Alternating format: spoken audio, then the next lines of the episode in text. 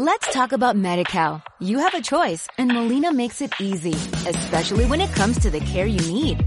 So let's talk about you, about making your life easier, about extra help to manage your health. Let's talk about your needs now and for the future. Nobody knows MediCal better than Molina. It starts with a phone call. Call 866-420-5330 or visit meetmolinaca.com. Let's talk today.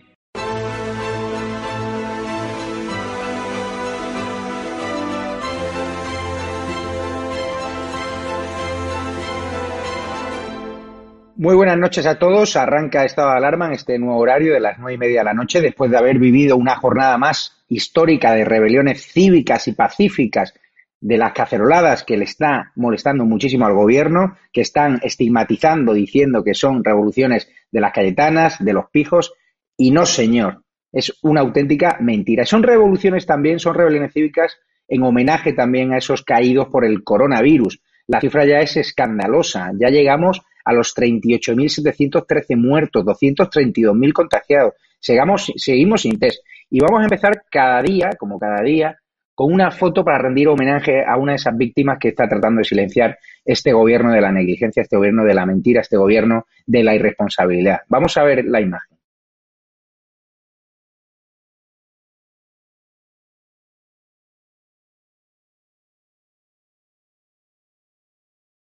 Esa persona que han visto en imagen es Gabriel Nevado, un manchego que ha fallecido víctima del coronavirus. Sus familiares nos han pedido que rindamos un homenaje y todo nuestro apoyo de todo el equipo de estado de alarma, porque sin duda nosotros no os vamos a dejar solos como está haciendo este gobierno, que ni siquiera el presidente quiere ponerse una mm, corbata negra como hizo con las víctimas del Bataclan. Siguen creciendo las cifras de muertos, esto es un no parar, somos el país con mayor número de muertos y hoy vamos a tener un programa bastante, bastante movido.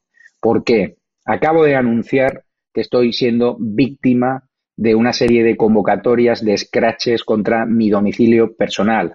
Hay que recordar que Pablo Iglesias lanzó una amenaza velada contra Iván Espinosa Los Monteros, contra Bascal, contra Díaz Ayuso, diciendo que si empezaban a hacer los scratches contra su casa, aunque él tiene seis coches patrulla, y ayer vimos un dispositivo aún mayor, tenía un montón de guardias civiles, ese cuerpo que él menosprecia, pues que estos sketches podían extenderse a otros líderes políticos y también a periodistas que se están convirtiendo en referentes.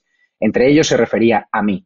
Pues bien, nada más decir esas palabras, minutos o horas después teníamos ya convocatorias con la dirección personal de mi casa, con mis datos personales y también con la dirección de mi familia. Yo ya he denunciado, me siento acosado, me siento amenazado. Ayer estuve, de hecho, en Alcorcón, que si no llego a salir de allí con la Policía Nacional, probablemente me habrían agredido. Hemos visto imágenes de un señor increpándome, un señor que me mentaba al prestige y que la culpa la tenía Díaz Ayuso. Esta gente que tiene en el cerebro. Hoy vamos a tratar también con Xavier Rius de Noticias, con Jordi Caña de Ciudadanos y con Cristina Seguí lo que ha pasado en la sesión de control del Congreso, donde Ciudadanos ha apoyado esa prórroga del estado de alarma 15 días más junto al PNV. Pedro Sánchez vuelve a salvar los muebles y deja una posición muy complicada a Ciudadanos. Lo comentaremos también con Jordi Cañas. ¿Por qué? Porque Marcos de Quinto se ha ido. ¿Será el siguiente, Tony Cantó? ¿Será el siguiente Jordi Cañas a quien mucha gente le ve dentro de ese constitucionalismo más contundente contra el independentismo y contra, y contra todo lo que significa el gobierno de Sánchez? Está claro que el CIS de Tezanos aupa Ciudadanos, pero otros sondeos como el GAT3 lo hunde. Vamos a ver, porque todavía no hay elecciones, no sabemos si el posicionamiento de Inés Arrimadas, ese cabreo que ha generado en las redes sociales, es real, pero yo creo sinceramente que Ciudadanos está en vías de desaparecer. Hoy contrastaremos esa información con Jordi Cañas y hay muchísima más información que vamos a hablar. Vamos a tener una entrevista en exclusiva con el consejero de Administración local, David Pérez García, de la Comunidad de Madrid, que fue alcalde de Alcorcón. Le preguntaremos por qué la alcaldesa socialista cerró ayer la plaza, impidió que esa manifestación cívica que se está repitiendo por todos los lugares de España y que este sábado va a haber incluso una manifestación masiva que ha convocado Vox y a la cual nosotros llamamos siempre y cuando respete la medida de seguridad, pues al final estos españoles de bien fueron increpados por menas a los cuales con nuestros impuestos se les está pagando la manutención, se les está permitiendo a algunos de ellos delinquir por determinados barrios y una, una auténtica vergüenza. A mí me dio mucha pena ver una señora rubia que seguro que está trabajando, que ha, llevado, ha trabajado toda su vida, que está pagando impuestos para que estos menas acabasen agrediendo a una de las personas que le acompañaban. Tuvo que intervenir la UIP. Yo estoy muy agradecido a la Policía Nacional, no tanto a la Policía Local de Alcorcón, que tenía órdenes de no protegerme y no proteger a nadie.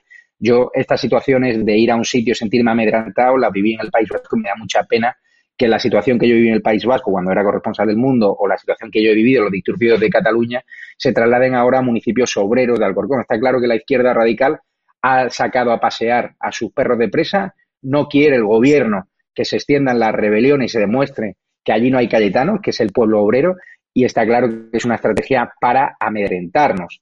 Hoy hemos visto también el directo de Cristina Seguí de Valencia, es que esto va a ser masivo, el gobierno no va a poder frenar la rebelión cívica. Hemos visto intervenciones en el Congreso brillantes de Pablo Casado, de, hemos visto como Pablo Chenique vuelve a atacar a Madrid diciendo que si quitásemos los datos de la Comunidad de Madrid, pero ¿quién provocó esos datos? La manifestación feminista que alentasteis, ese infectódromo que ya dice un informe forense ante la justicia que fuisteis vosotros los responsables en propagar, en alentar un 8M que disparó los casos. Y vamos a ver también que siguen las vergüenzas del gobierno, ¿no? y siguen eh, Pablo Iglesias siendo fuertemente escoltado. Y claro, hay que recordar cómo Ayuso condenó los scratches, como nosotros condenamos los scratches, por supuesto, contra Ábalos, contra Iglesias, y llamamos a todos los ciudadanos a que no vayan a los domicilios particulares, que vayan con las cacerolas a otra vía pública, pero no los domicilios. Y también estamos viendo como el gobierno central está contentando a las comunidades autónomas en manos del PSOE, haciendo política, como han hecho en el País Vasco, pagando el peaje al PNV, y, menospreciando a Granada y a la Costa del Sol a la hora de cambiar de fase y sobre todo secuestrando la Comunidad de Madrid que se le está haciendo un daño ingente a la economía. Pero vamos a empezar ya con un vídeo donde adelantamos los principales temas del día y doy paso a la mesa virtual. Muchas gracias.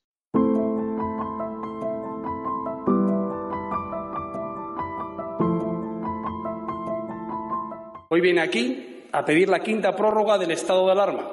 Y lo hace después de más de 60 días de confinamiento, 28.000 muertos, 50.000 sanitarios contagiados, 4 millones de españoles en ERTE, otros tantos en paro y 100.000 empresas quebradas. Y encima saca esta semana a sus portavoces a decir que hay que estar muy felices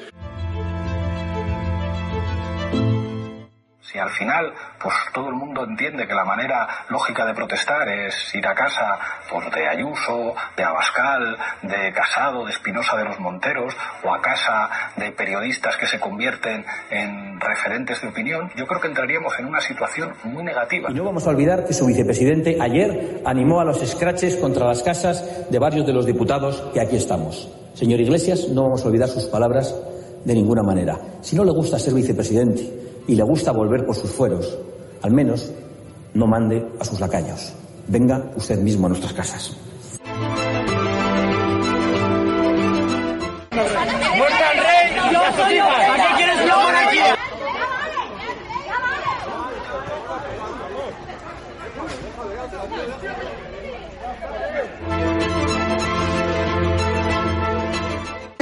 ¿Yo soy periodista? Ah, no. ¿Y usted qué es? ¿Qué opina que Pablo Iglesias viva en Galapagar? Un incitador, me parece perfecto que lo Y que tengan cinco coches de Guardia Civil. No, lo paga con mi dinero. ¿Qué va a pagar con tu Sí, y con el de todos los españoles.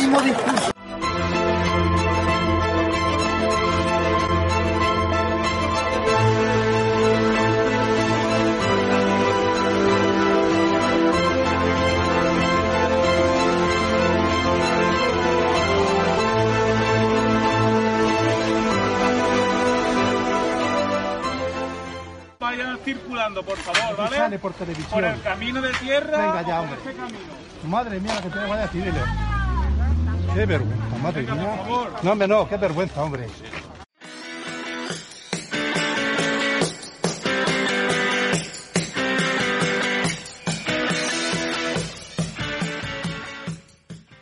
Pues muy buenas noches a todos, ya estamos con la mesa virtual. Cristina Seguí, que te has hecho un buen directo desde Valencia durante estos días. ¿Cómo has notado el ambiente en Valencia?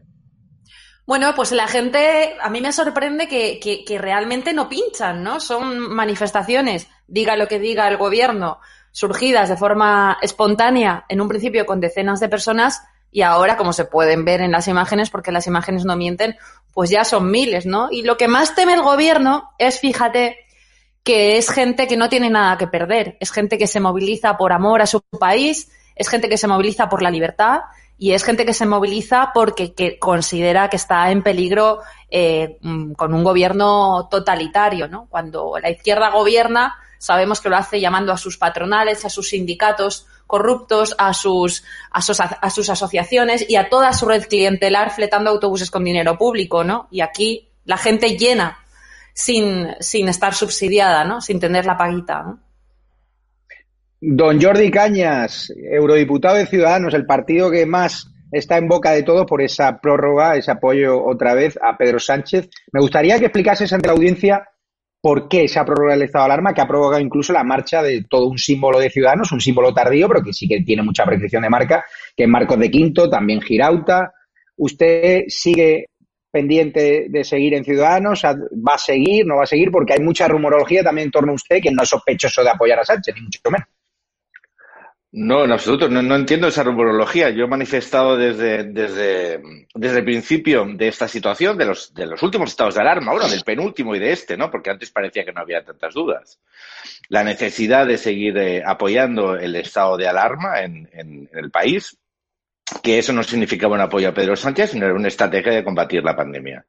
Eh, por lo tanto, estoy plenamente de acuerdo con, con, las decisiones adoptadas por el partido, con la decisión que se, ha, que se ha adoptado. Es una decisión que tiene como objeto lo, buscar lo mejor para España. Desde luego que no tiene como objeto buscar un rédito electoral, según tus propias informaciones, ¿no? Por lo tanto, o sea, yo creo que hay que valorar que como mínimo hay un partido político que toma unas decisiones sin una intencionalidad electoral, sino con la intencionalidad, que puede ser equivocada, de buscar lo mejor para los ciudadanos. De momento lo que hemos conseguido es romper eh, lo que parece una alianza puntual con Escala Republicana.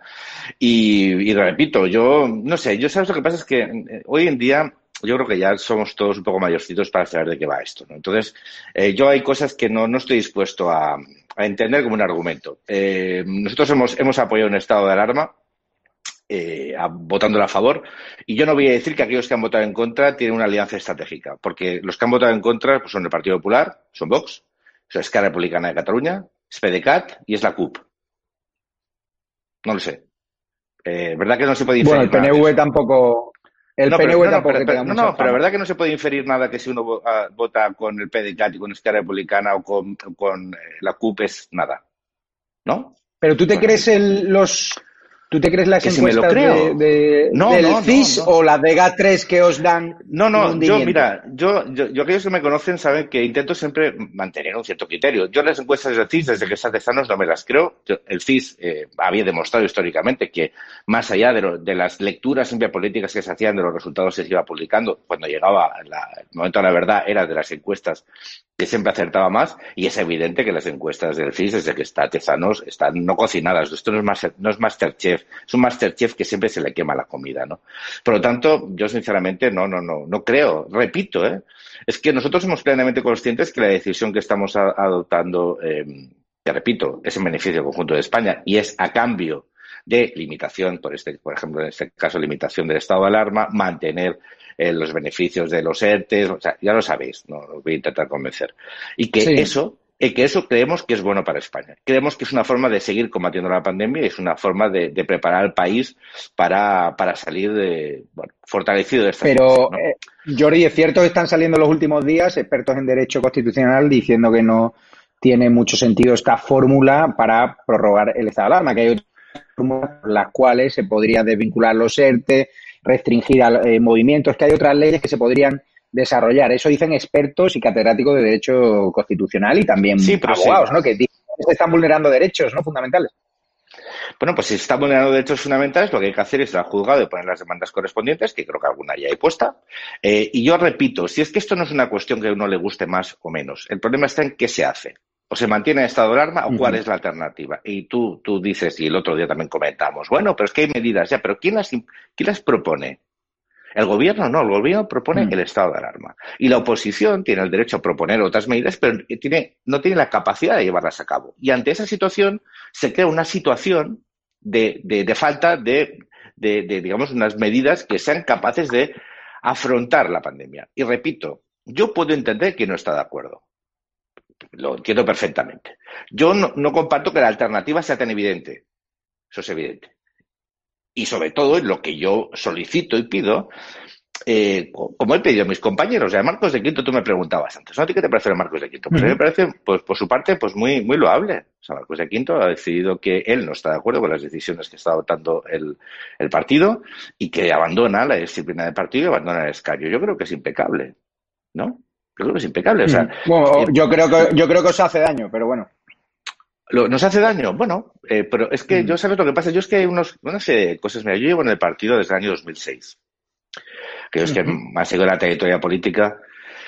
Entonces, eh, yo he visto, he visto lo- las situaciones de muchos colores. He escuchado muchas veces el hecho de va a desaparecer Ciudadanos. Lo he escuchado tantas veces eh, y siempre ha sido por lo mismo. Este es un, eso es un partido que no acepta tutelas. No los ha aceptado nunca. Nunca. Ha tomado sus decisiones, algunas erróneas. Yo, que- yo quiero recordar que teníamos 57 diputados y caímos a 10. Lo que Quiero Sí. decir que eso es una causa-efecto de algo, ¿no? Entonces, Por tender la mano a Sánchez, por ese viraje que hizo Rivera. Hombre, me, parece que del me parece que del 57 a 10 no fue por tender la mano a Sánchez. Me parece que estamos equivocados en las cronologías de las posiciones políticas. Y vamos, y yo en esto te puedo asegurar que no fue justamente por eso. Pero yo tampoco quiero inferir que esa fuera la responsabilidad. Lo que te quiero decir es que yo he vivido hasta esa situación, una caída este, estratosférica, pero también he vivido un momento que el partido sí que estuvo a punto de desaparecer en el año 2009-2010. Y yo sabes lo que pasa, que yo sé quién estábamos ahí. Y sé, y sé lo que es Ujú. trabajar en dificultades en un partido político. Y sé lo que de las dificultades inherentes a tomar decisiones y a, y a asumir los costes. Eh, yo repito, eh, nosotros creemos que estamos haciendo lo mejor para España. A que no le parezca eso, tiene una alternativa muy sencilla: votar a aquellos que crean lo que crean que lo hacen lo mejor para España. Mira, yo para acabar, el tema, el tema de las cacerolas. Yo entiendo que haya, que haya quien eh, considere que la mejor forma de usar una cacerola es darle golpes. A mí, ¿sabes lo que me preocupa ahora? De las cacerolas. ¿Qué? Lle- Llenarlas. Bueno, pero hay me que quejarse también. Si nos tienen encerrados, Me, también me- habrá me que parece quejarse. fenomenal, pero a mí la queja individual, o sea, la queja del ciudadano, la he respetado muchísimo siempre. De, siempre. Yo, la, la- la queja de las personas la entiendo. Ah, yo creo que las formaciones políticas, en contextos como los que vivimos, tenemos una especial responsabilidad. Y yo insisto en este. Lo que se nos viene encima es de tal magnitud. Yo puedo entender que alguien quiera aprovechar contextos para ganar guerras culturales que, que- que había perdido. Guerras culturales, ¿eh? he dicho, no me malinterprete nadie. Guerras culturales que parece que la derecha o sectores de la derecha habían perdido históricamente. Me parece bien. Yo creo que en este contexto, la responsabilidad que yo estoy dispuesto a asumir como responsable político y que espero que mi partido asuma, es la de trabajar por intentar mitigar una situación que viene, bueno, ya está muy difícil y que viene mucho más difícil.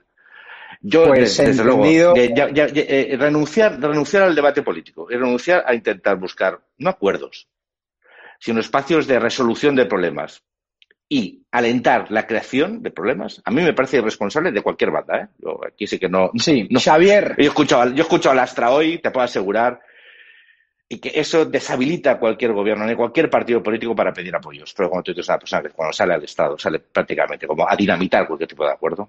Pero es que, por desgracia, sí. España está por encima de esto. Xavier Rius. Se ha cabreado tu amigo Rufián. RC certifica la ruptura y avisa al PSOE. Se acabó el chantaje. Se desvincula de ese acuerdo de legislatura. Hemos fracasado. ¿Por qué se han cabreado tantos estos separatistas a los cuales le pagamos un sueldo que no deberían cobrar? España es el único país que mm, financia a sus enemigos. No lo entiendo. Bueno, tienen representación parlamentaria, pueden, pueden decir lo que quieran. ¿no? pero- Hombre, yo lo que creo. Pero un país normal no pasaría. Yo estoy un poco con. Jordi Cañas. Yo estoy a favor del estado de alarma. ¿eh? Supone restringir derechos, pero yo creo que priman en este caso los criterios sanitarios. ¿no? Lo que pasa es que fíjate que la gente que está en contra del estado de alarma es por motivos, es generalmente por motivos políticos, no por motivos sanitarios. Por ejemplo, Torra ha hecho hoy un tuit alegrándose de la posición de, de bueno, de Junts pel Cat, por supuesto, y de Esquerra. Te lo leo así por encima, pero dice, eh, es muy interesante lo que dice al final. Dice, este es el camino trabajar unidos para culminar la independencia de Cataluña.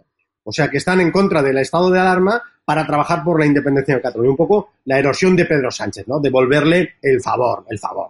Bueno, el favor no, es evidente que no es un favor, ¿no? Pero lo dice el mismo gobierno que estaba a favor de confinar a todo el mundo, ¿no? Aquello, y pedía medidas drásticas y criticaba a Pedro Sánchez cuando no las adoptaba, porque Pedro Sánchez, acuérdate que al principio el estado de alarma tardó un poco y, tampoco, y el confinamiento total también tardó, ¿no?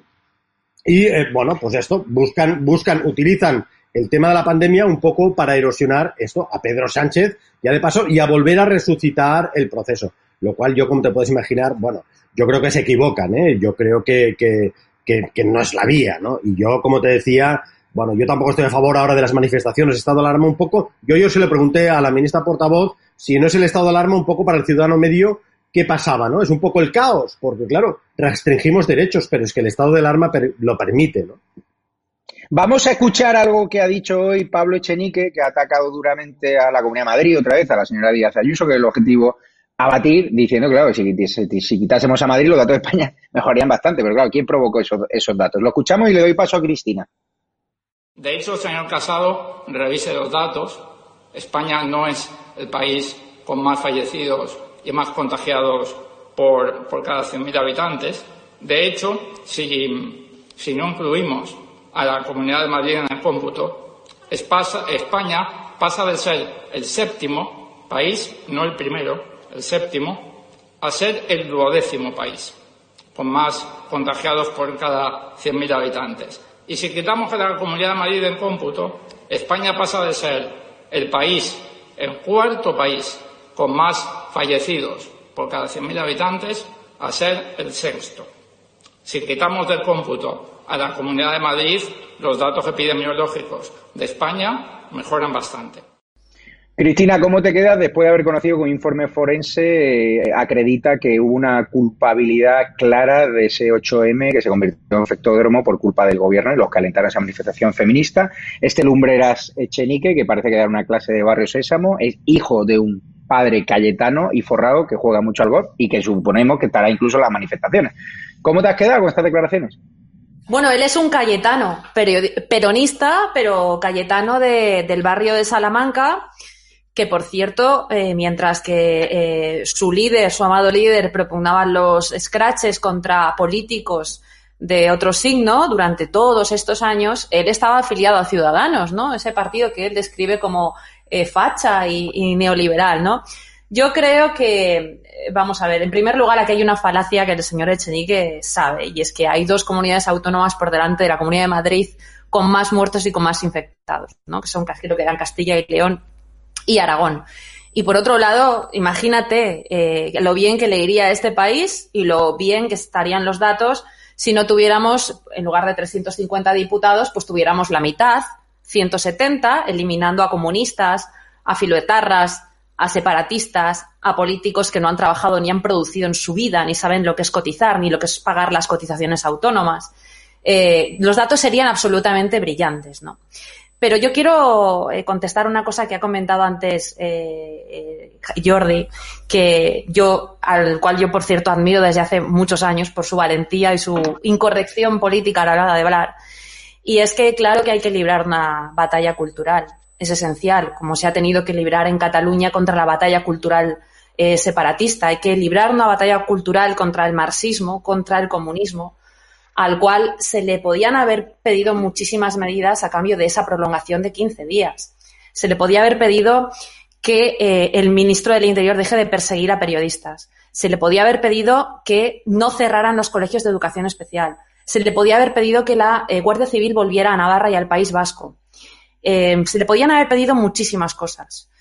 Todos sabemos que lo que pretende Sánchez es empalmar eh, pues eh, con los estados de alarma en verano para que la gente no salga a la calle, que es algo que a este gobierno le va francamente mal. Poder sacar más CIS, poder seguir forrando a las televisiones privadas para nacionalizarlas y seguir adoctrinando a la gente, ¿no? ¿Por qué no, en lugar de eso, pedimos a este gobierno que en lugar de dar paguitas a los ocupas, no a la gente que tiene una hipoteca y que no puede trabajar, sino a los ocupas. ¿Por qué no le decimos que dé dinero a los comercios para que adecuen su infraestructura, su logística, para que puedan reconvertir su negocio y acoplarlo a las circunstancias actuales, por ejemplo, ¿no? Cristina, te voy a poner un total que nos acaba de llevar, bueno, de llegar o me la acaba de pasar realización de Adriana Lastra, la portavoz del PSOE, que parece ser que se está convirtiendo en la nueva Rufián, una matona en el Congreso, es decir, una mafiosa con unas técnicas matoniles que de hecho a ti te han denunciado a través del PSOE a la Fiscalía de, si no recuerdo mal, General del Estado por un comentario contra Sánchez. Vamos a ver este total y me resumes en 30 segundos qué opinas tú de esta señora que se ha encarado al diputado del PP, eh, Echaniz. partido que aspira a gobernar. ¿Me, estás amenazando? Silencio, por favor. Echaniz, ¿me has amenazado? Silencio, por favor. Esta actitud de Adriana Lastra, que es la perra de presa de Sánchez, es una más de la izquierda radical, una señora que no ha trabajado en su vida aparte de la política. Ese es el problema, precisamente, ¿no? Eh, Adriana Lastra, todo el mundo la compara con los modos de Ábalos, ¿no? Eh, y ambos tienen ese perfil de destripaterrones, de, de, de vulgar, de kinky de bar, que, que suele tener aquel que no tiene dónde caerse muerto fuera de la estructura de su partido. El señor Ábalos lleva 44 años viviendo del dinero público, de una estructura de partido, y la señora Lastra es una señora absolutamente mediocre, no por ser señora, sino por ser mediocre, que, está en las mismas circunstancias, ¿no? Con lo cual es el fanatismo puro y propio de aquel al que le va la vida que su partido siga gobernando, ¿no? Vamos a escuchar a Pablo Casado, que ha estado brillante hoy en el Congreso de los Diputados, explicando a Sánchez por qué no apoyan nuestra prórroga del estado de alarma. Han pasado una abstención a un no directamente. Ellos reconocen, a de récord, que se han equivocado. Y ha sido muy duro contra el presidente del gobierno y lo comentamos con Jordi Cañas porque ya parece ser que ese España suma, pues puede que se tambalee, ¿no? Porque algunos sitúan más a Ciudadanos en el entorno de Moncloa, en el entorno del gobierno del PSOE. Lo escuchamos a Pablo. Señor Sánchez, hoy viene aquí a pedir la quinta prórroga del estado de alarma y lo hace después de más de 60 días de confinamiento, 28.000 muertos, 50.000 sanitarios contagiados, 4 millones de españoles en ERTE, otros tantos en paro y 100.000 empresas quebradas. Y encima saca esta semana a sus portavoces a decir que hay que estar muy felices por las curvas y los picos de fallecidos, aunque por desgracia siguen siendo equivalentes a los de un accidente aéreo cada día. Esa es la terrible dimensión que llevan dos meses intentando relativizar. Y ese es el balance real de los poderes extraordinarios de los que usted ha disfrutado. Por eso no podemos prorrogárselos más. Sería una irresponsabilidad y no lo vamos a cometer. Hasta aquí hemos podido llegar. En su última homilía se atrevió a decir que sus medidas habían evitado 300.000 muertes y 30 millones de contagios. Hoy dice que esto no son conjeturas y se queda tan tranquilo. No sé de dónde saca estas cifras. Me imagino que del mismo sitio que sus informes de Oxford, de la Johns Hopkins y de la OCDE, es decir, de su factoría de fake news. Pretende que elijamos entre usted o el caos, pero es imposible, porque el caos es usted. Y lo más grave es que usted asume que es incapaz de proteger a los españoles más que con esta brutal reclusión.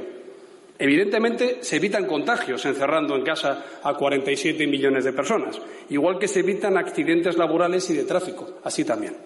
Pero eso no puede ser una medida ilimitada porque acabaría con nuestras libertades, con la prosperidad y con nuestro estado del bienestar.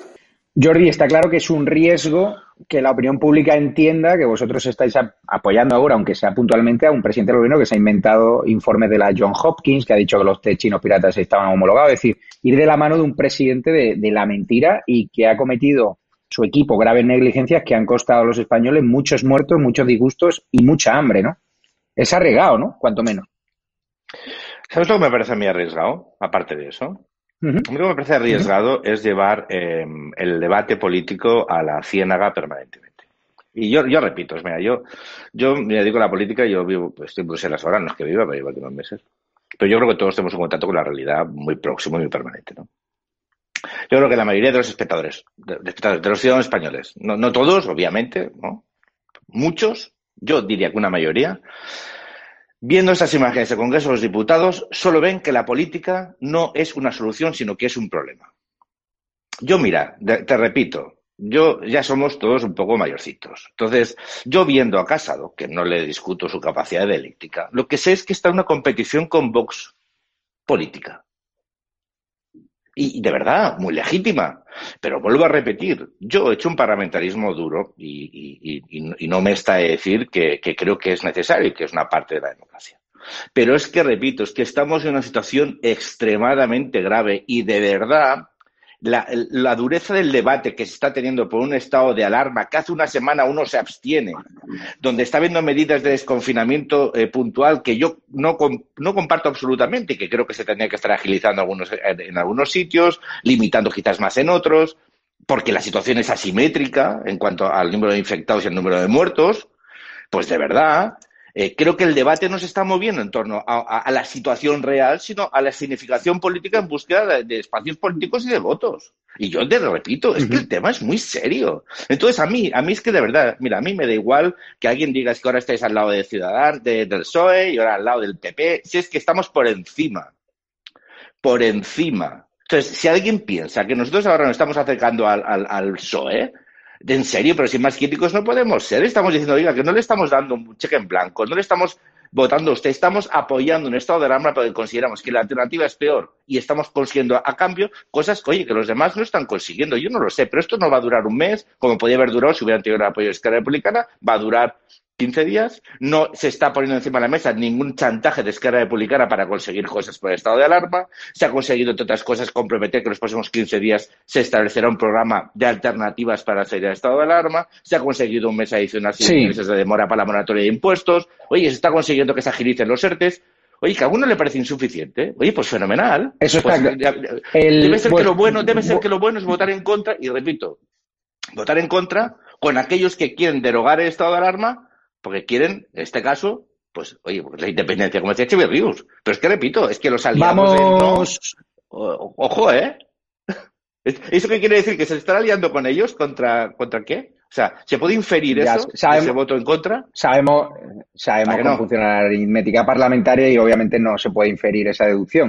Y o en sea, cambio, el Vox no tiene nada que ver con el apoyar- Lo, RC. lo otro es apoyar a Pedro Sánchez. Y lo otro no es, no a es la del estado de alarma sí. Pero bueno, vamos En a cambio, pero votar en contra de la está prórroga de clarísima. alarma, cuando uno tienes unos socios que te están diciendo que lo que van a votar en contra es para dinamitar el Estado, ¿eso dónde te sitúa?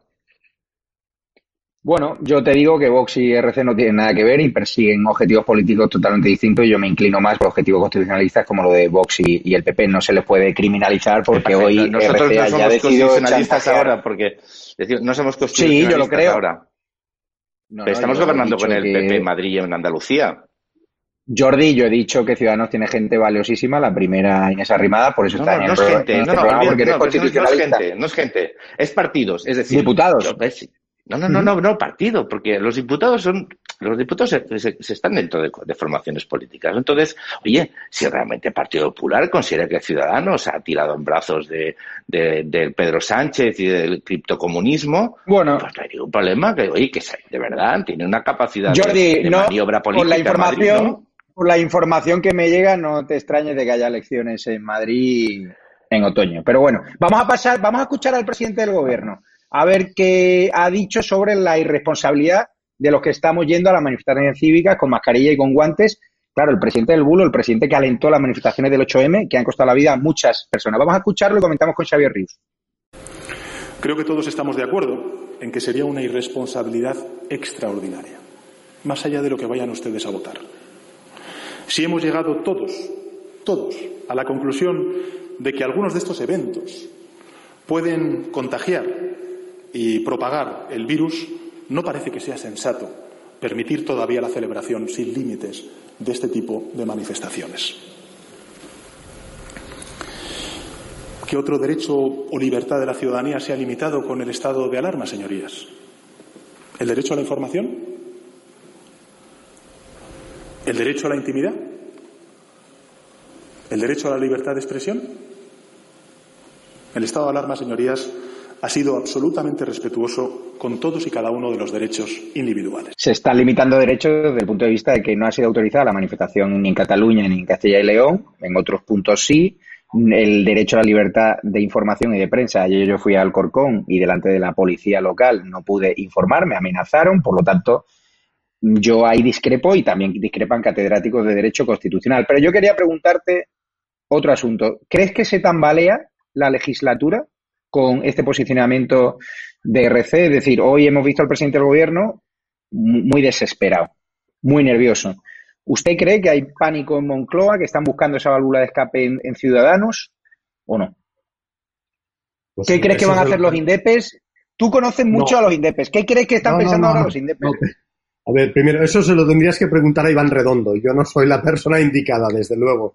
Segundo, déjame, déjame decirte, yo estoy a favor del estado de alarma, ¿eh? Yo creo que priman los criterios sanitarios por encima eso de las decisiones políticas. Eso ¿eh? lo has comentado ya. Ah, Sí. Un poco, si no, ¿qué pasa? eh?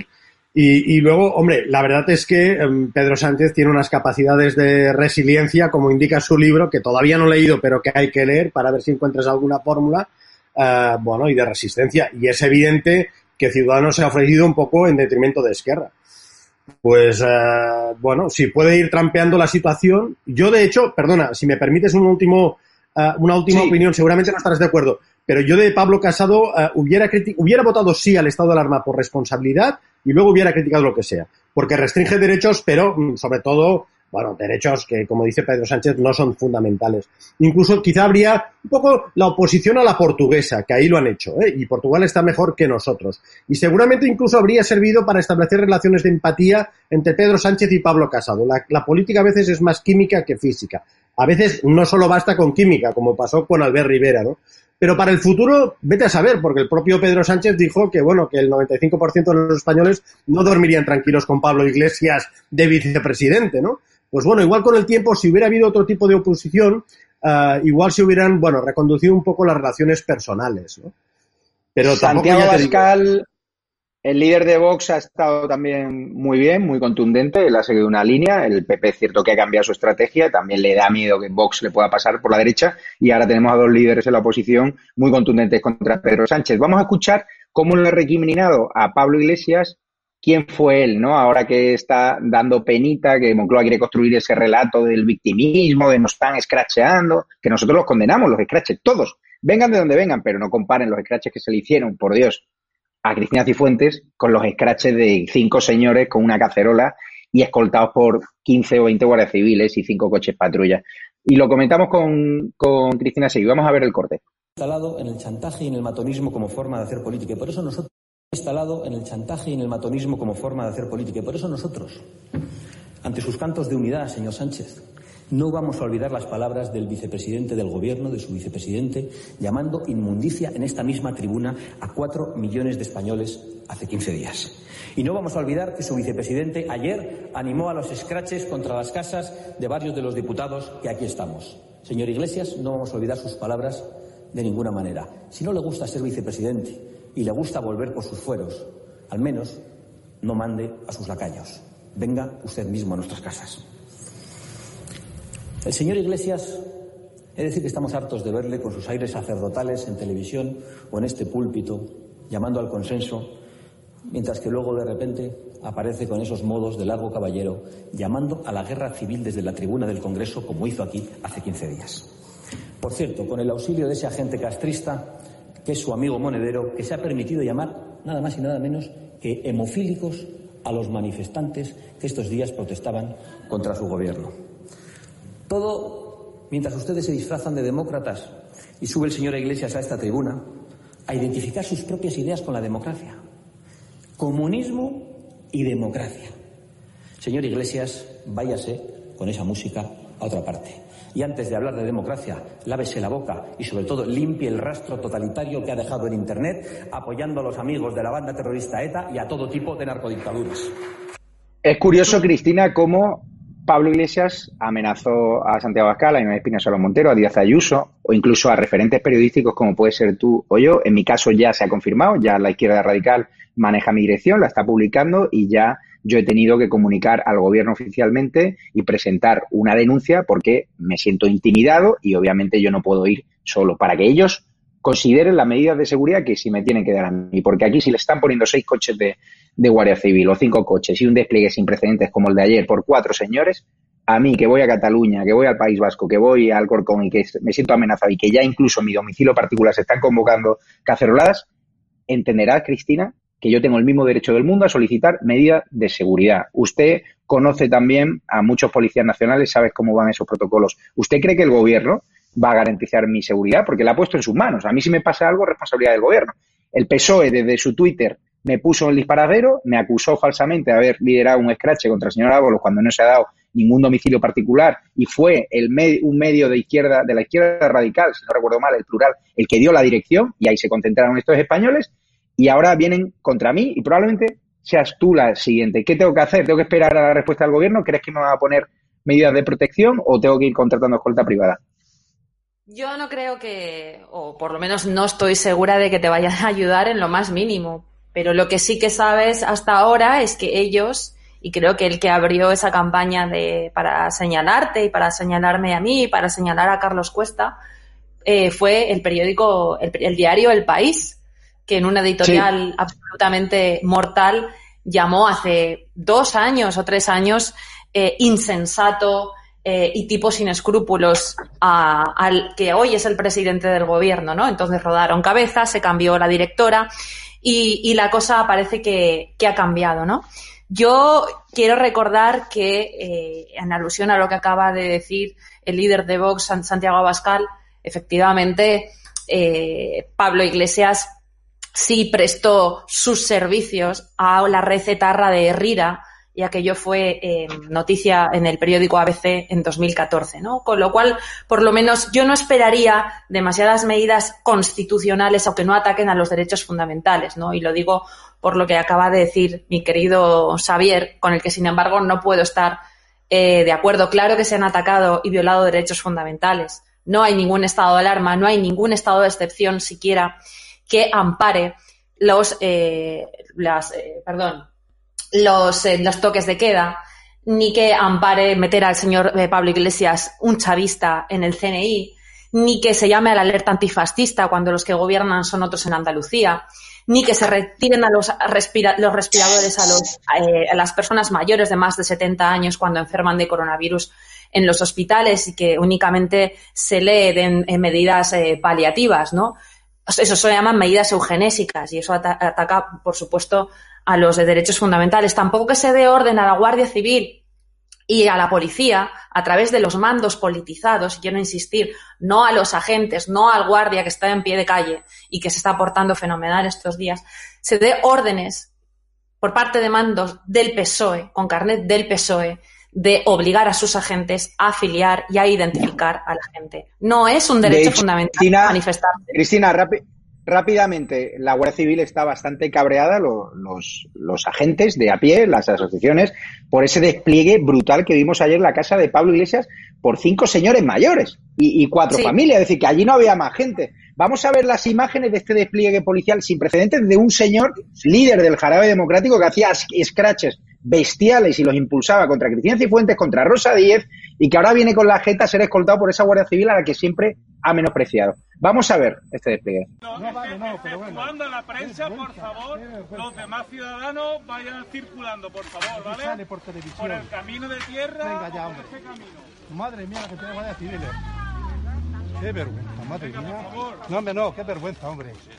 Que ya me dice. Vale, muchas gracias. No, gracias, no. Eh, caballero, tiene que circular, ¿vale? O por allí o por esa calle, ¿de acuerdo? ¿Me ha escuchado, caballero? Vale, gracias.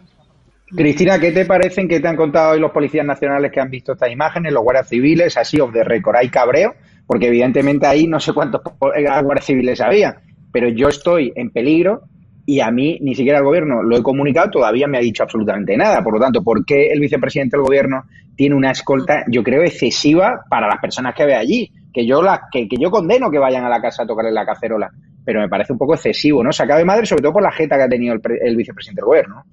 Bueno, en primer lugar, se ríen, ¿no? Porque eh, tenemos a un revolucionario de pacotilla que ahora se esconde tras los muros de una casa que le prohibía tener a los españoles que quisieran ser dignos, que estuvieran a la altura moral que hasta ahora siempre delimitaba la izquierda, no solamente Podemos, sino también el Partido Socialista, y que ahora llama eh, a cinco coches de la Guardia Civil, que le pone marlasca, ojo, eh, eh, para que escolten eh, los muros de, de, esa casa, ¿no? Es la misma Guardia Civil a la que, por cierto, se ha sacado y ha decidido sacar eh, Iglesias y Marlasca y Sánchez eh, para complacer a Bildu y al PNV, esa misma eh, Guardia Civil que se ha sacado del País Vasco y de Navarra, con la que los socialistas han pactado, ¿no? Hoy hemos visto también esas carantoñas, esos arrumacos entre Bildu y el Partido Socialista, que siente muchísimo más respeto eh, y siempre lo sintió desde Zapatero que por, la, que por los líderes de la oposición, ¿no? Eh, es, es, es, auténticamente lamentable, ¿no? Y todos tenemos una amplísima hemeroteca del vicepresidente cobarde eh, diciendo que esto era jarabe democrático y que esto eran los de abajo contra los de arriba. De ¿no? hecho, Mm. de hecho, Cristina, vamos a ver la amenaza velada que le hizo Iglesias ayer a Santiago Abascal, a Díaz Ayuso, incluso a periodistas que se han convertido, según él, en referentes periodísticos, en clara alusión a mi persona o a ti, ¿no? De hecho, podemos ver, eh, vamos a ver el vídeo de esa amenaza, o un pantallazo, perdón. Estamos viendo Iglesias avisa, si se extienden los escraches, los próximos pueden ser Ayuso Abascal. Si veis el corte, también dice periodistas que se han convertido en referentes. Y curiosamente, si podemos dar el tuit que yo me encontré ayer público, si lo podemos dar, realizador, por favor, fomentando scratches en mi casa. Bueno, ahí un segundo. Ahí propongo cacerola delante del domicilio fiscal del corrupto calumniador Javier Negre, Callemón. Así tenemos un montón de mm, convocatorias frente a mi casa por WhatsApp, por Telegram, con la dirección concreta. Esto es lo que ha conseguido, gracias Pablo Iglesias, gracias PSOE por ese tuit señalándome directamente y poniéndome a mí como inductor de scratches para justificar los míos. Estáis construyendo un relato victimista que no hay quien os crea. No sé, Jordi, ¿qué le parece que ahora mismo el gobierno esté tratando de dar pena a ese relato victimista, el del jarabe democrático, ahora escoltado por tantos guardias civiles? No sé si le indigna a usted, que ha sufrido además la amenaza del independentismo y yo no sé si ahora lleva protección, supongo en Bruselas no, pero que en Cataluña usted le han amenazado, le han increpado. ¿Cuánto ha tardado, cuánto tardó la delegación del gobierno en ponerle escolta? Mira, primero lo que quería es eh, transmitiros eh, a ti y a cualquier otro periodista que se vea acosado en su libertad, es así, de, de expresión, en su libertad de información.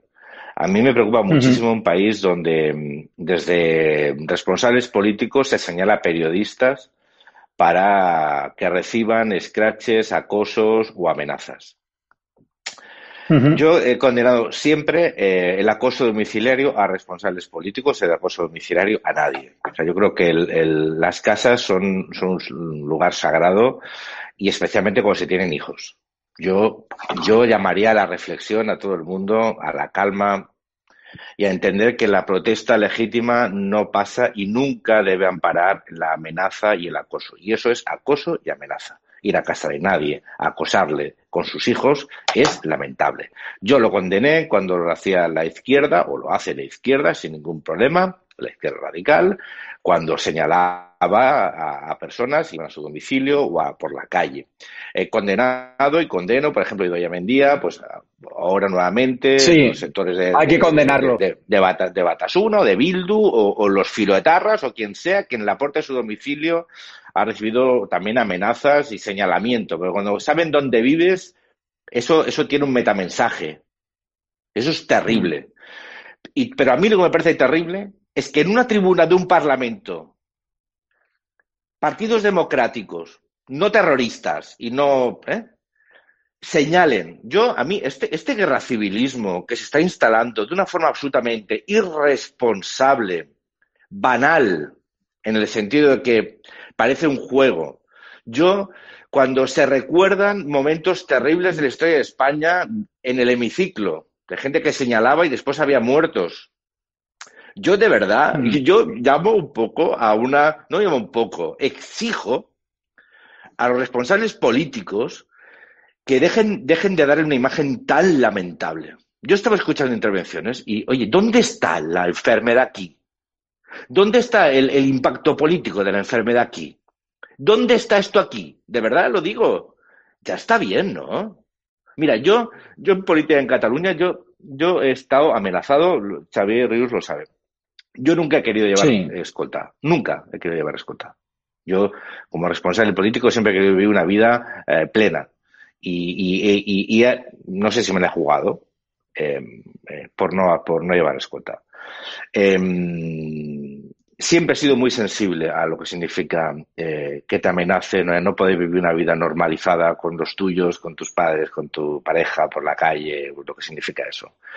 Pero como lo he vivido, no admito que nadie, un demócrata, flirtee con eso. Ni siquiera como retórica política. Me parece repugnante. Y la imagen que estamos dando, y ahí me incorporo como, como políticos, a los ciudadanos que están viviendo una circunstancia extraordinariamente negativa en sus vidas, es, una vez más, lamentable.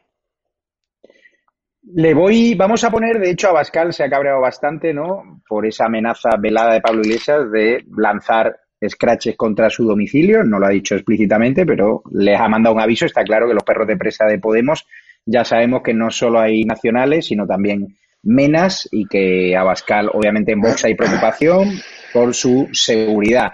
Vamos a ver una serie de tweets donde le responde a Abascal directamente, actúas como un matón y como un criminal y directamente le ha pedido que vaya a su casa, eh, que, no mante, que no mande a nadie, o sea, que no mande a ningún sicario, ¿no? Que vaya el cagado este que tiene que estar escoltado por la Guardia Civil directamente a su casa. Es curiosamente como esto contrasta con la presidenta madrileña Díaz Ayuso, que hace dos años ella censuró que señalasen la casa de Iglesias, ¿no? Vamos a ver también ese tuit de la presidenta madrileña donde ahí habla de la del buen hacer del constitucionalismo español, de la derecha frente al líder del jarabe democrático, ella es una política que está siendo también amenazada, acosada, que han dado su dirección del hotel donde está. Es decir, que eso no se olvide los medios de izquierda. Nos acusan a nosotros del tema Ábalos cuando no hemos dado la dirección, cuando ellos han dado directamente el hotel en el que se encuentra. Y obviamente hay problemas de, de seguridad. Vamos a cambiar de tercio porque resulta que el gobierno central, Xavier, está contentando a las comunidades autónomas en manos del PSOE. Está fijando ahora Sánchez una desescalada a la carta. Los territorios podrán progresar o regresar de fase en esta lamentable Eurovisión, como le llamo yo, que se está haciendo por criterios estrictamente políticos. No sé qué te parece a ti.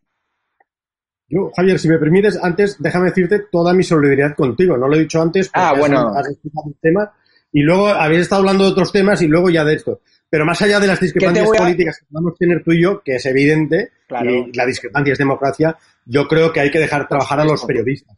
Déjame decir también, en todo caso, yo creo. Sí. no, yo creo que eh, el dispositivo de Pablo Iglesias es correcto. Es un vicepresidente del gobierno, sea Pablo Iglesias o quien sea. Lo que pasa es que otra cosa también.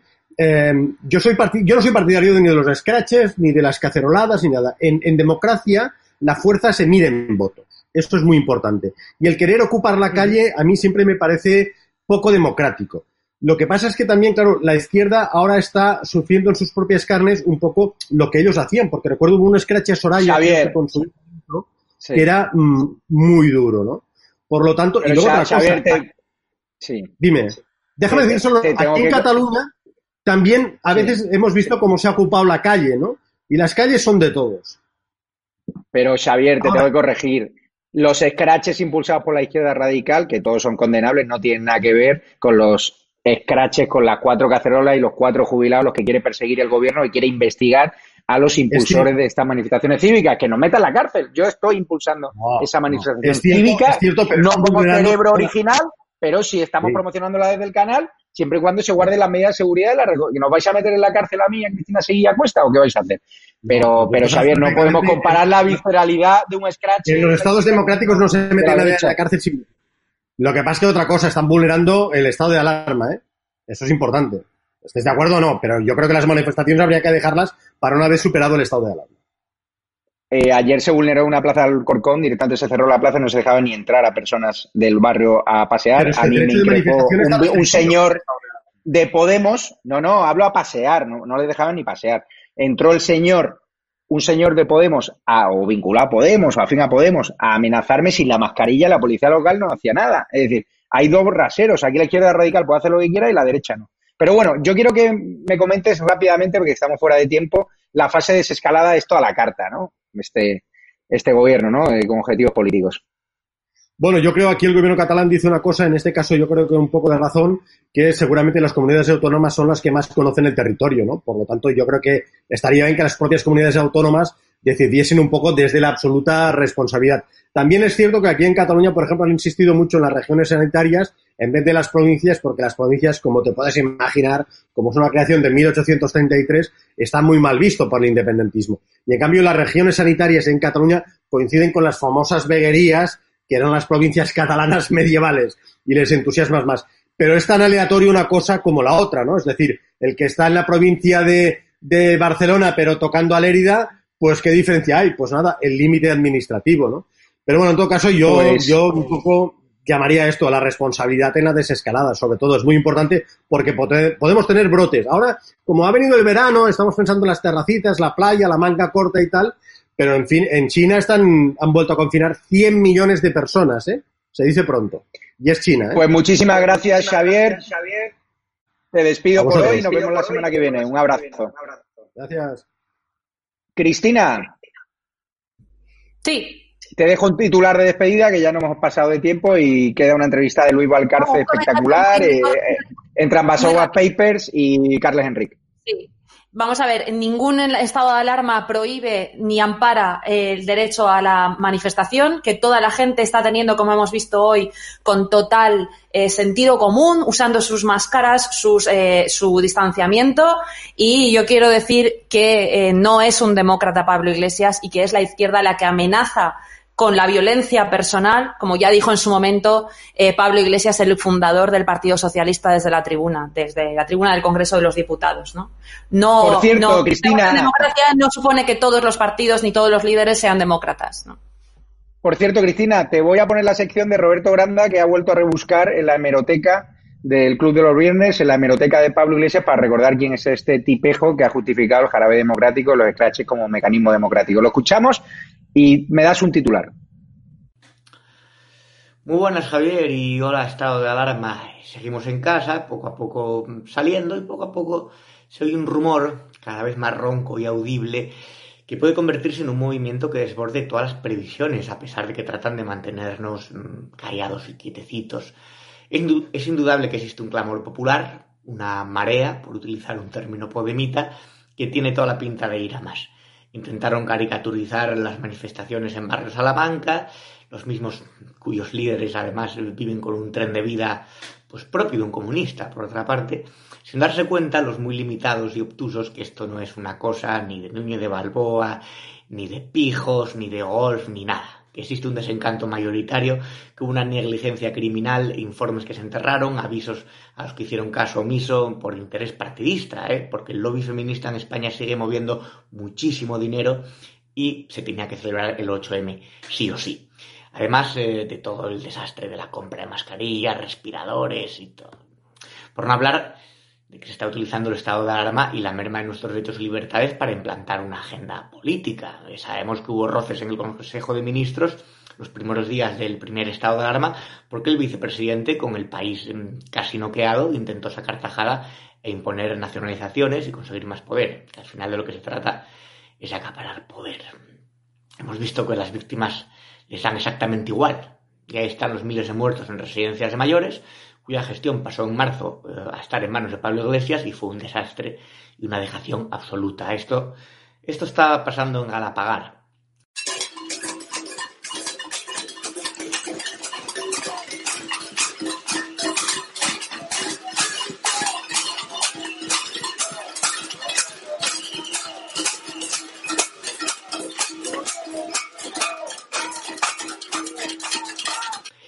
Y esto es lo que opinaba Pablo Iglesias eh, de lo que está pasando en Galapagar y pasará en otros muchos sitios. Ahora está muy preocupada por los, por los scratches. Resulta que los scratches les dan muchísimo miedo y les decía que de alguna manera Chávez había sido un scratch permanente contra los poderosos, que los scratches no son más que el jarabe democrático que aplican los de abajo a los de arriba, que los scratches no son más que la expresión de la democracia cuando, hace, cuando se hace digna de los de abajo. Y eso es lo que creo que estamos haciendo ahora, escrachar a esta gentuza. Ay, qué buenos tiempos, ¿eh? cuando los de abajo contra los de arriba, la gente, todo aquello que le dio fama y dinero engañando a los intelectualmente más desfavorecidos. Qué buen vendemotos era. Este vídeo tiene todo. Chavismo, eh, defensa de los scratches y populismo callejero de garrafón. A mí me hace mucha gracia que algunos partidos critiquen los scratches y los abucheos organizados a ciertos políticos. No se me olvida cómo Rosa Díez y María San Gil insultaban a gritos a dirigentes del PNV o cómo ciertos militantes del PP se hicieron famosos echando a Pepe Bono de una manifestación de la Asociación de Víctimas del Terrorismo. Ya era hora de que la derecha probara un poquito de su propia medicina. Lo que está claro es que los ciudadanos están hasta el gorro de algunos de sus representantes y de los escasos medios de participación democrática de nuestro sistema. Hay que decir que no es aceptable que los términos del debate político los tengan que marcar solo los que gobiernan y recortan. Hacía falta ya que se viera los medios a la gente pidiendo cuentas a las élites. Eso que los politólogos llamamos accountability. Y eso es lo que han conseguido los scratches. No critiquéis los scratches. ¿Estáis hasta el gorro de algunos de vuestros representantes? A mí me parece que sí. Hacía falta ya la gente pidiendo cuentas, ¿no? Y más cuentas que vamos a pedir. Y más cuentas. Yo soy de la opinión de que esta barbaridad que han cometido, esta gestión nefasta, corrupta y además embustera, tiene que tener consecuencias penales. Eh, Pablo Iglesias quería llevar al gobierno hasta Estrasburgo, por el perro Excalibur y ahora la catastrófica gestión de este gobierno la estamos pagando todos. Hemos superado la, la cifra de 50.000 sanitarios infectados, mientras algunos se saltaban la cuarentena alegremente para estar por allí presente siempre en todos los consejos. Y una cosa sí estoy de acuerdo con él. Escuchemos. En este país parece que la incompetencia del gobierno la pagan siempre los trabajadores. Esto es lo que hay, eh, Javier. Yo a estos tipos los conocía bien, los tengo muy calados. He estudiado los procesos populistas en América Latina, siempre seguí muy de cerca la situación venezolana. Espero ayudar a arrojar algo de luz para conocer más al personaje, acercar a los espectadores lo que es Pablo Iglesias y lo que es Podemos. El mayor beneficio de los políticos y su mayor fortuna es una ciudadanía mal informada. Ellos manejan muy bien el relato de la propaganda, necesitan los momentos de excepcionalidad para poder aprovechar las crisis.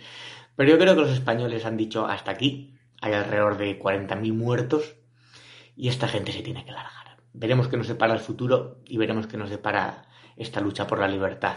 Un abrazo. Cristina, un titular que nos vamos ya que tengo una entrevista a David, el exalcalde de Alcorcón. muchísimo orgullo al ver eh, estos días cómo se manifiesta la gente y por qué motivo se manifiesta la gente, por su libertad y por sus trabajos. Pues muchísimas gracias, Cristina Seguí, te despedimos y gracias por esos directos desde Valencia. Jordi Cañas, una última hora desde Bruselas que me pasan.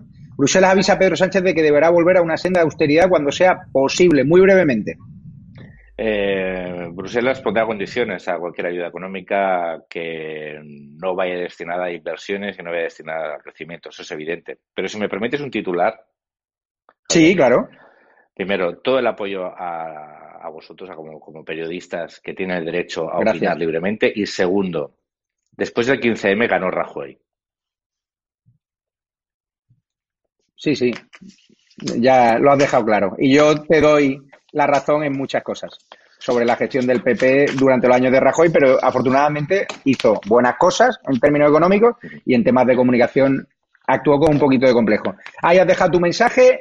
Vamos ahora a la entrevista que le voy a hacer a David Pérez García, exalcalde de Alcorcón, sobre los terribles incidentes que se vivieron ayer en una ciudad donde fuimos simplemente como periodistas a retransmitir un directo, nos encontramos graves enfrentamientos entre jóvenes de la izquierda radical, muchos menas, algunos que iban colocados de pegamento hasta arriba, estos menas que pagamos nosotros de nuestros impuestos y que se metían con señoras jubiladas que estaban simplemente allí trabajando. También nos dimos cuenta que en Alcorcón la rebelión no es de Cayetanos. Es que ese es el horror de Moncloa. Está tratando de estigmatizar las rebeliones, decir que son de Cayetanos, y esta es la prueba. Entrevisté a una señora que no tenía nada de Cayetana y que es afín además a un partido como Vox. Vais a verlo en breves segundos y vamos a la entrevista.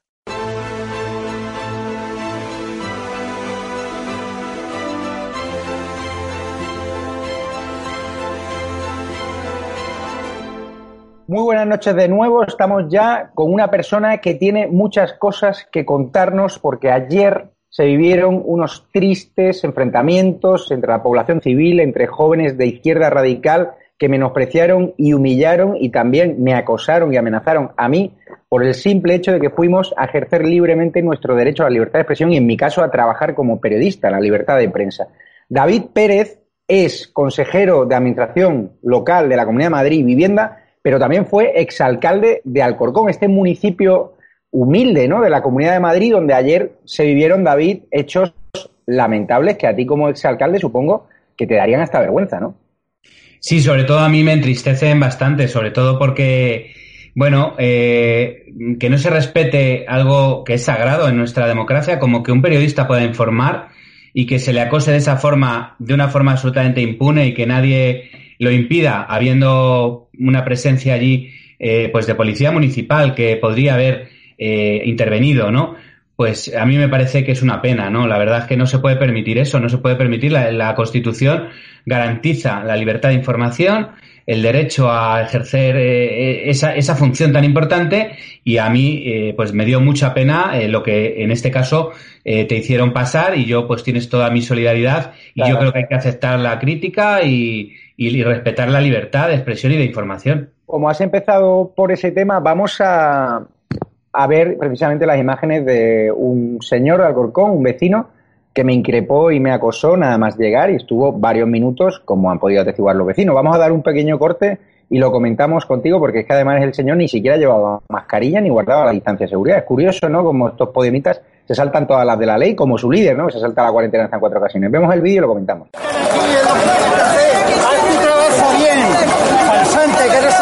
de los 40.000 muertos del gobierno? idiota, un idiota. ¿Qué le parecen? ¿Qué te parece, ¿Qué te parece el prestige? Sí, ¿qué te parece? ¿Hablar con diplomacia? No, conmigo tú no tienes que hablar nada. ¿No? Yo con los sinvergüenzas no hablo y los irresponsables. ¿Qué le parecen los test chinos rápidos del gobierno? Diga que sí. ¿Qué le parecen los 40.000 muertos del gobierno? Que aquí nada más que el gobierno. ¿Qué le pareció No se trata de gobierno. la manifestación feminista del 8M? Se trata de enfermedades. Del infectódromo. ¿Usted a qué se dedica, caballero? ¿Qué te importa? ¿Tú a Bueno, qué te dedicas? yo soy periodista. ¿Tú qué vas a ser periodista? Ah, no. ¿Y usted qué es? ¿Qué opina que Pablo Iglesias viva en Galapagar? Un incitador, me parece perfecto que lo Y que tengan cinco coches de guardia civiles. No, lo paga con mi dinero. ¿Qué va a Sí, y con el de todos los españoles.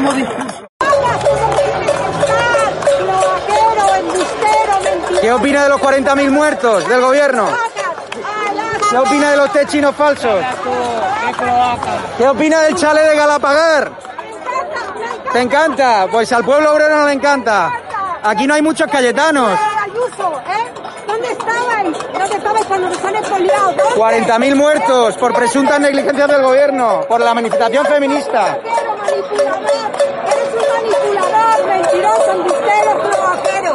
Bájate a cloacas. ¿Quién ha pagado? ¿Quién ha pagado a Podemos? La dictadura chavista.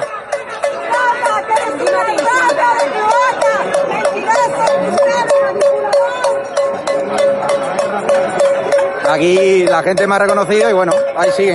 David, ¿qué te parecen estas imágenes? Porque este vecino es de Alcorcón, ha causado indignación en Alcorcón, porque además es un vecino al que conoce mucha gente allí en Alcorcón, que tiene su negocio y tal y cual, y que nosotros pedimos respeto, no queremos que le pase nada malo, pero claro, yo me sentí completamente acosado desde que llegué, me, me estaba grabando, insultando, y fue a buscar la gresca. Yo no le seguí el rollo, pero si no, y porque iba escoltado, que si no, probablemente hubiese ido a mayores, ¿no?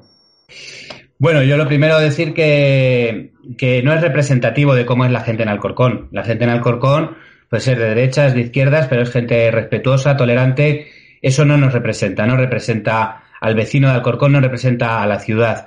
En este caso sí es una persona conocida. Yo desde luego pido eh, respeto para él absoluto. Eh, creo que él no se ha comportado con ese respeto, pero, pero todos los demócratas tenemos que demostrar que sí, que sí lo somos, ¿no? Y por eso, pues yo lo que pido es tranquilidad, serenidad y que dejen a la gente también expresarse libremente, pero siempre con respeto y siempre eh, también respetando las leyes. ¿Y qué es lo que está pasando, por cierto, con eh, la gente que iba con la cacerola todos estos días y que guardaba la distancia de seguridad, eh, no se metía con nadie, era una, un acto eh, respetuoso, ¿no? Y lo que ha venido ahora es muy distinto. ¿eh? Se ve que el gobierno lleva muy mal las caceroladas y más en barrios como puede ser eh, o Vallecas o Moratalaz o pueblos como puede ser Alcorcón, ¿no? Porque les rompe el relato. Ellos prefieren decir que eso son cosas de pijos y de fachas. Pues mire, no, ni de pijos ni de fachas, de vecinos, de personas trabajadoras normales que no están de acuerdo con muchas cosas y eh, pues lo manifiestan, pero siempre con respeto. Y aunque, haya, aunque hayan buscado eh, seguramente con intensidad, no habrán podido encontrar allí ni una bandera inconstitucional, ni un gesto que no sea eh, de respeto a la Constitución. Pensé, sorprende cómo le han lavado a este señor la cabeza. O sea, eh, me echaba las culpas, me criticaba de que la culpa del coronavirus era de la señora Díaz Ayuso cuando ella ha hecho los deberes pronto y obligó al cierre de colegios, centro de mayores cuando el gobierno no quería, hizo acopio de material sanitario.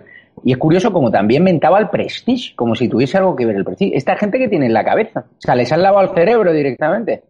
La verdad es que es una pena. Es una pena porque yo creo que ese sectarismo y esa radicalidad impide a la gente hacer un análisis sereno. Y el análisis sereno, sea de derechas o sea de izquierdas, es que aquí ha habido un gobierno que ha gestionado muy mal, que ha engañado, que ha dicho que aquí va a haber dos casos y luego ha habido todo esto. Que, por ejemplo, en Alcorcón la alcaldesa se ha negado a comprar mascarillas y se ha gastado un millón de euros en un montón de cosas donde el Partido Popular le pidió que comprara mascarillas para la gente y se negó. Hoy publica el BOE que hay que, llevar mascarillas. Entonces, eso la gente le indigna y tiene que hacer ese análisis, pero sin el apasionamiento ideológico que ciega, como hemos visto en este caso, a muchas personas. ¿No estás de acuerdo con algo? Respétalo. Por lo menos. a los graves disturbios que se ocasionaron ayer ante la pasividad de la policía local de Alcolcón. Curiosamente, esta alcaldesa, Natalia Andrés, socialista, que según me contaba usted, la fiscalía le ha llegado a pedir cinco años de prisión por quebrar una empresa municipal. Perdón, de inhabilitación. De inhabilitación. Pido mil disculpas. Y preguntarle cómo se ha llevado en el municipio que esta señora cerrase esa plaza, es decir, que impidiese incluso el libre tránsito a vecinos del barrio. O sea, es que me parece increíble. No hay precedente de eso. Es decir, no hay justificación ninguna. La única justificación es que esta señora y al PSOE le molesta que la gente proteste contra Pedro Sánchez. Pero es que en democracia hay que aceptar eso y esta gente no lo acepta. Están, le han cogido el gustillo al estado de alarma porque les permite hacer lo que les da la gana, pero no todo pueden hacerlo y eso no pueden hacerlo. Lo que ayer pasó en Alcorcón no ha pasado nunca. Tú puedes, por ejemplo, cortar una calle porque se haya caído un árbol, porque haya un riesgo de un accidente, porque haya un peligro determinado, pero no porque no quieras que la gente proteste contra el presidente que es de tu mismo partido. O sea, eso no tiene justificación.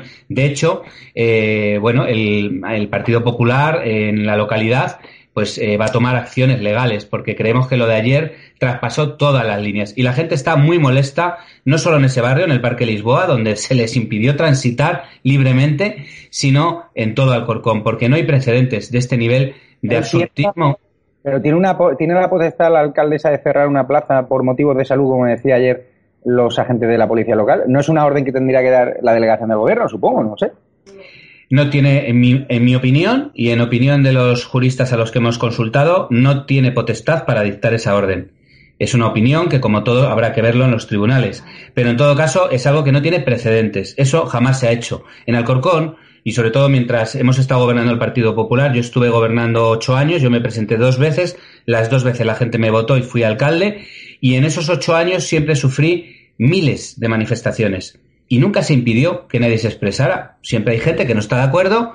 Por cierto, lo curioso es que las manifestaciones conmigo empezaron el mismo día de mi toma de posesión. Es decir, yo no había tomado ninguna decisión todavía. Lo que les molestaba era que gobernara alguien que fuera eh, que no fuera de izquierdas, ¿no? Eso demuestra el déficit democrático que tienen. Como eran manifestaciones mucho más agresivas porque ahí te han hecho la vida imposible. Es decir, comparar a, una, a un grupo de señores jubilados, de personas jóvenes, que había niños también, señoras embarazadas, con su cacerola y con su bandera de España, con los jóvenes antisistema radicales de izquierda que había ayer con palos y con perros de presa, algunos menas, es decir, no tiene nada que ver con el grado de visceralidad que, que, que, que tornaron sobre ti, ¿no? Cuando eras alcalde.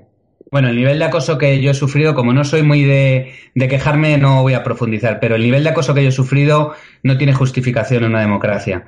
Y lo he sufrido durante ocho años, pero no me ha importado. Nosotros hemos seguido siempre adelante y no han conseguido jamás doblegarnos. Y yo lo digo con mucha honra y, y no, y no quiero que suene poco humilde, pero a mí nunca consiguieron ganarme, a pesar de que hicieron todo lo posible, todo lo posible por acosarme. De todos modos, Javier, si me permites, es que todo el relato que ellos mantienen es falso. Ellos dicen, no, es que eh, eh, venimos a defender a nuestro barrio del fascismo o de la ultraderecha. Primero, no es ultraderecha, eran vecinos que se les veía que eran personas, vecinos que bajaban allí a protestar, personas normales, trabajadores, honrados, decentes, educados y no eran fascistas. Eso es lo primero. Y segundo, los que venían son los que no eran vecinos, los trajeron de fuera.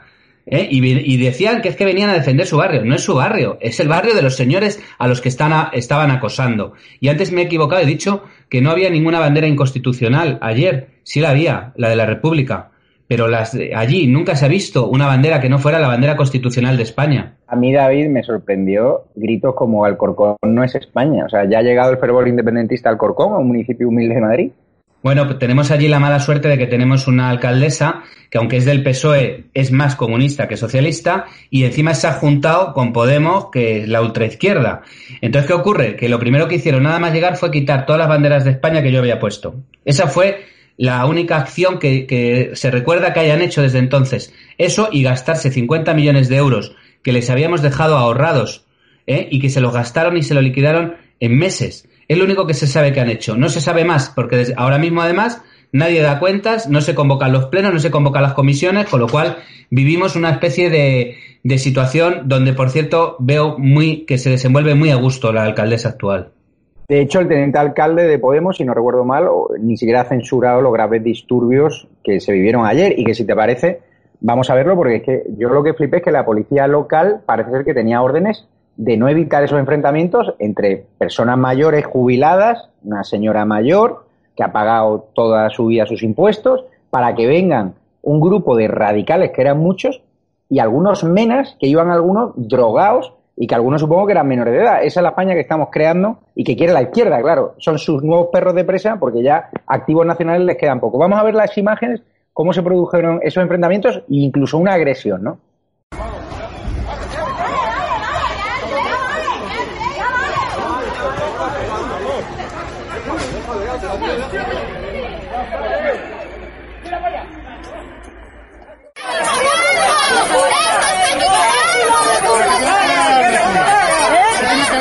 para que ver la cultura, que es una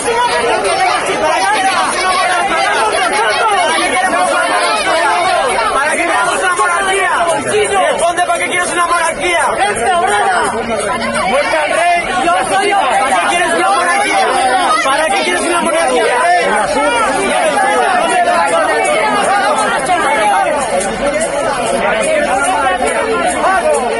¿Qué sientes, David, cuando ves este grado de, de enfrentamiento, esa policía local más pendiente de cerrar una plaza enorme, además? Una policía local que ni siquiera respetó las medidas de seguridad o impuso a los vecinos esas medidas de seguridad porque hubo un enfrentamiento donde se llegaron a tocar. Y tuvo que ser la UIP al final de todo la que, la que evitó los disturbios y al final a un pobre señor que iba con su bandera de España, unos menas, pues le cogieron a traición y le pegaron. Unos menas que ya han estado alarma hemos identificado y que yo supongo que la alcaldesa tomará medidas y la Policía Nacional y la Policía Local. Bueno, la Policía Local de Alcorcón ya no me espero nada. Bueno, pues a mí me da mucha pena ver eso. Sí debo romper una lanza en defensa de los policías, tanto nacionales como locales. Ellos obedecen órdenes. Y los policías municipales en concreto, su jefa es la alcaldesa. Y ellos obedecen órdenes. Porque eh, actúan de una manera u otra, no es culpa de ellos. Ellos, eh, yo los conozco además muy bien a casi toda la plantilla gente recta, gente pues que, que, probablemente no esté de acuerdo con muchas cosas, pero tienen que obedecer. En todo caso, lo que ayer se vivió en Alcorcón eh, no tiene un pase. Y la reflexión que tenemos que hacer es que hasta qué punto les tiene que haber molestado que un, un pueblo que no pueden descalificar como de Cayetanos se haya rebelado contra esta situación eh, que estamos padeciendo del gobierno de Sánchez Iglesias, hasta qué punto les tiene que haber molestado para montar la que montaron ayer, para traspasar todas las líneas rojas democráticas que hasta ahora nadie se había atrevido a traspasar. ¿Cuánto les romperá el relato eh, que querían construir para que hayan actuado eh, de esta forma, asumiendo las responsabilidades que ahora tendrán que aclarar en las instancias oportunas, claro? Sí, tienes indocumentados como Jesús Santos, portavoz y tente alcalde de Unidas Podemos Alcorcón, que dijo que rompieron el consenso y por eso tienen la respuesta. O sea, yo creo que una persona que hace esas palabras está completamente inhabilitada para su cargo. Porque bueno, ya, ya debería estarlo porque eh, tanto la alcaldesa como este señor que es el segundo, eh, la alcaldesa, como antes señalabas, la fiscalía le pide cinco años de inhabilitación por haber quebrado una empresa pública y, por cierto, fue la persona que contribuyó a la ruina de Alcorcón dejando una deuda de 612 millones de euros. Pero es que este otro señor, Jesús Santos, ya eh, fue eh, condenado en el Supremo por abuso del derecho a la huelga, con nombres y apellidos. Figura entre las personas que desencadenaron una huelga de basuras que ha sido considerada abusiva y, por tanto, eh, ese señor es el que ahora también dirige la ciudad, ¿no? Y que procede, pues, de esa misma extrema izquierda, ¿no? Bueno, pues eso es lo que dirige hoy Alcorcón, una ciudad que durante ocho años se había proyectado hacia una ciudad moderna, una ciudad abierta, una ciudad pujante que atraía inversiones, que recuperó 7.000 empleos, que pagamos 450 millones de euros de deudas que había dejado el PSOE y se está volviendo para atrás. ¿Por qué? Porque la dirigen unos partidos que están en, en, la extrema izquierda, que están en una forma de gobernar que no es la que necesita una ciudad moderna. No están preparados, se les queda grande la ciudad y solo recurren a la ideología y a la imposición porque no pueden hacer otra cosa. ¿Usted cree que los vecinos han tomado nota y que este, esos hechos graves van a provocar un cambio político en el Corcón? ¿Hay posibilidades o no? ¿O ahora mismo no, no hay posibilidad de sumar con otro partido? Es imposible. Bueno, yo creo que ahora ninguno estamos pensando en eso, sinceramente. Lo que sí creo y afirmo es que si se creen que porque impidan a la gente acceder a la plaza para tocar las cacerolas van a callar la protesta y el malestar que hay contra el PSOE y contra Podemos a nivel nacional y a nivel local, están equivocados. Lo único que van a conseguir es que aumenten las caceroladas, aunque sean desde los balcones. Pero en Alcorcón la gente no se pone de rodillas ante esta izquierda que pretende humillarla y que pretende imponer sus dictados. En Alcorcón no tragamos con eso. Nunca Además, hemos tragado y no vamos a tragar ahora. Viste a mucha gente, muchos, muchas personas de Alcorcón me han transmitido sus muestras de cariño porque vieron cómo la Policía Nacional me tuvo que sacar de allí por motivos de seguridad porque estaba ya siendo gravemente acosado y amenazado y había un grupo solo dispuesto a pegarme. Que quiero romper una danza en favor de, los ciudadanos de Alcorcón, la policía, yo sinceramente creo que no se, no se comportaron bien conmigo, porque si estás viendo a un ciudadano que está menospreciando, acosando, que no lleva ni siquiera mascarilla, al menos le tendrían que haber dicho algo e identificarlo. No hicieron absolutamente nada, por mucho que tenga órdenes de la alcaldesa, ante todo está la protección de, la salud y la protección de la integridad física. Por eso quiero darte las gracias a David Pérez. Ya despedimos por hoy, porque sin duda ayer fue un momento muy tenso. Estamos viendo hoy, hemos visto caceroladas otra vez por toda España. Esta es una rebelión cívica que no va a parar. ¿Os vais a sumar al final a la manifestación del sábado o todavía no habéis tomado una decisión? Bueno, es una decisión que corresponde al, al partido.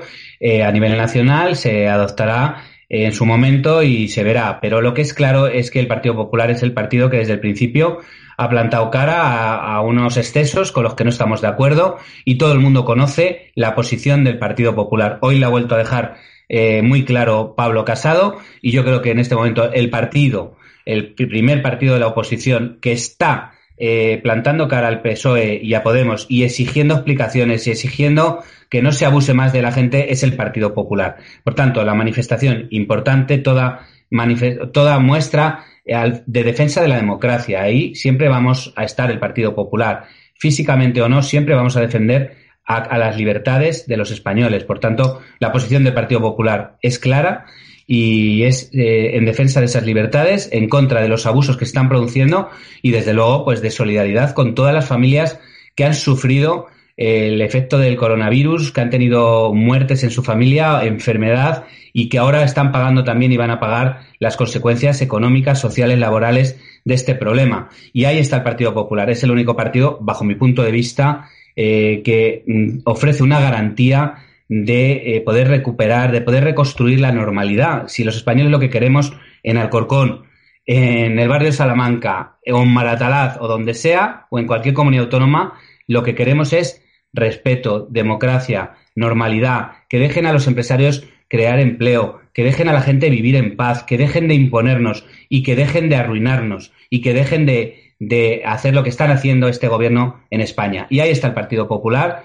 y la gente ya sabe que es la referencia de esa moderación, de esa sensatez, pero también de esa firmeza a la hora de defender a España, a la libertad y a los valores que unen a la mayor parte de los españoles. Pues muchas gracias, David Pérez García, consejero de la Comunidad de Madrid. Yo mandarle mi fuerte afecto a todo el municipio de Alcorcón, un municipio humilde donde hay gente trabajadora, gente que siente España, que siente lo que está ocurriendo con este coronavirus y yo voy a seguir informando desde allí cuando toque, porque estos radicales, estos mafiosos, estos matones no van a poder conmigo como no pudo ETA en los tiempos del País Vasco ni los independentistas de Cataluña. No voy a ceder ni un, ni un milímetro de espacio de libertad y menos en un gran municipio como Alcorcón y bueno, la policía local, yo entiendo que reciban órdenes, pero si están viendo que me están increpando, me están acosando, incluso un señor sin la mascarilla, pues hubiese entendido que lo hubiesen identificado al menos para guardar la distancia de seguridad, ¿no, David? Ahí sí te doy la razón, es decir, la ordenanza exige que si un policía municipal, pues que es un agente de autoridad, ve que se está, por ejemplo, incumpliendo una ordenanza y en Alcorcón hay una ordenanza eh, que impide que se pueda insultar a una persona y a ti te estuvieron insultando de una forma eh, insistente, sí que se debió intervenir. Ahí sí que te doy la razón. Eh, yo suelo siempre disculpar y justificar a los policías porque sé que a veces lo pasan mal, pero en ese punto sí te debo dar la razón. Ahí se debió intervenir y también te digo, te hablo ya no solo como político, sino como periodista que soy de, formación, pues decirme que tienes toda mi solidaridad. Sea un periodista, esté, cuando está haciendo su trabajo, no puede sufrir ese acoso en una democracia. Eso no puede ocurrir. Eso no, es impropio de una democracia. Así que como sé que lo debiste pasar mal, pues tienes toda mi solidaridad, ya no solo como político, sino personal. Desgraciadamente he tenido una cantera complicada en el País Vasco, que allí sí que lo pasé mal, en Cataluña también, pero estoy viendo cómo esa radicalidad me preocupa que llegue a municipios de Madrid, donde en teoría había mucha tranquilidad. Lo que sí quería preguntarte, que no te he preguntado, muchos chicos eran menas. ¿Hay muchos menas en Alcorcón? La verdad es que eh, como llevo pues prácticamente un año sin ser alcalde, no sé lo que habrá ocurrido en este periodo, ¿no? No, no, no especialmente, no más que en otros municipios. No, de hecho es que no tengo conocimiento tampoco de que fueran menas las personas esas. Yo he visto las imágenes que has puesto tú también en tu programa y he visto mucha gente que yo creo que no son de Alcorcón. Desde luego los que vinieron el día anterior no eran de Alcorcón, ¿eh? Eh, porque allí nos conocemos todos y todo el mundo le suena a unos u otros. Ahí ningún rostro se les reconocía. Les reclutaron para venir a reventar eso. Y eso es muy grave, porque eso también en el Código Penal tiene un tratamiento. Eh, no puede haber contra manifestaciones violentas que intimiden a la gente, ¿no? Y yo creo que por eso, pues, lo, no, no, la izquierda no debería jugar con esto, yo creo, la extrema izquierda. Pues muchísimas gracias, David. Hoy tenemos un menú espectacular con Luis Valcarce, que entrevista a una esteticien, a una empresaria que tiene un centro de estética y que es una de las lideresas del movimiento de Núñez de Balboa, del movimiento pacífico, y está viendo también, tendremos eh, una, bueno, Carles Enrique en su confirmado La Moncloa a las 12 de la noche, que trae bastantes bombas, y los Entrambasagua Paper, donde el pequeño joven periodista de OK Diario volverá a desvelar algunos puntos oscuros de la financiación de Podemos. Y vamos a hablar además hoy de un municipio de Madrid. Les voy a dejar con unas imágenes de un bello municipio de Madrid que tú bien conoces, David, que está gobernado por gente honesta además, que es Boadilla del Monte. Y yo animo a todos los españoles a que una vez levanten el confinamiento se pasen por Boadilla del Monte, un municipio espectacular, un municipio lleno de parajes preciosos, con un palacio hermoso y la verdad es que hay también rincones de gastronomía espectaculares.